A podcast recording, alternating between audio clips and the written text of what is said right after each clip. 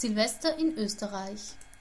Eine Woche nach Weihnachten, am letzten Tag im Jahr, feiern wir Silvester.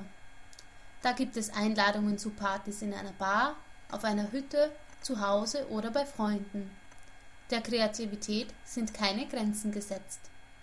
Manche Menschen feiern im engsten Familienkreis, machen einen Spieleabend oder essen Fondue. Andere gehen mit Freunden zu großen Silvesterpartys oder zu einem Silvesterbuffet. Ein beliebter Brauch zu Silvester ist das Bleigießen. Dabei werden kleine Bleifiguren über einer Kerzenflamme geschmolzen und danach ins kalte Wasser gegossen. Aus der dabei entstandenen Figur wird dann die Zukunft gedeutet. Um Mitternacht trinkt man Sekt, um auf das neue Jahr anzustoßen.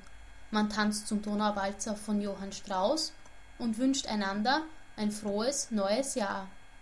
Traditionellerweise läutet die Pummerin, die größte Glocke Österreichs, die sich im Stephansdom in Wien befindet, das neue Jahr ein. Man schenkt seinen Freunden und der Familie verschiedene Glücksbringer in Form von Hufeisen, Schweinen, Rauffangkehrern, Kleeblättern oder Pilzen.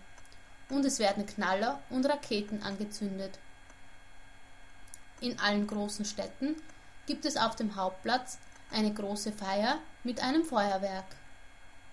Am nächsten Tag, am 1. Jänner, schlafen alle sehr lange und in Wien gibt es ein großes Konzert, das Neujahrskonzert der Wiener Philharmoniker.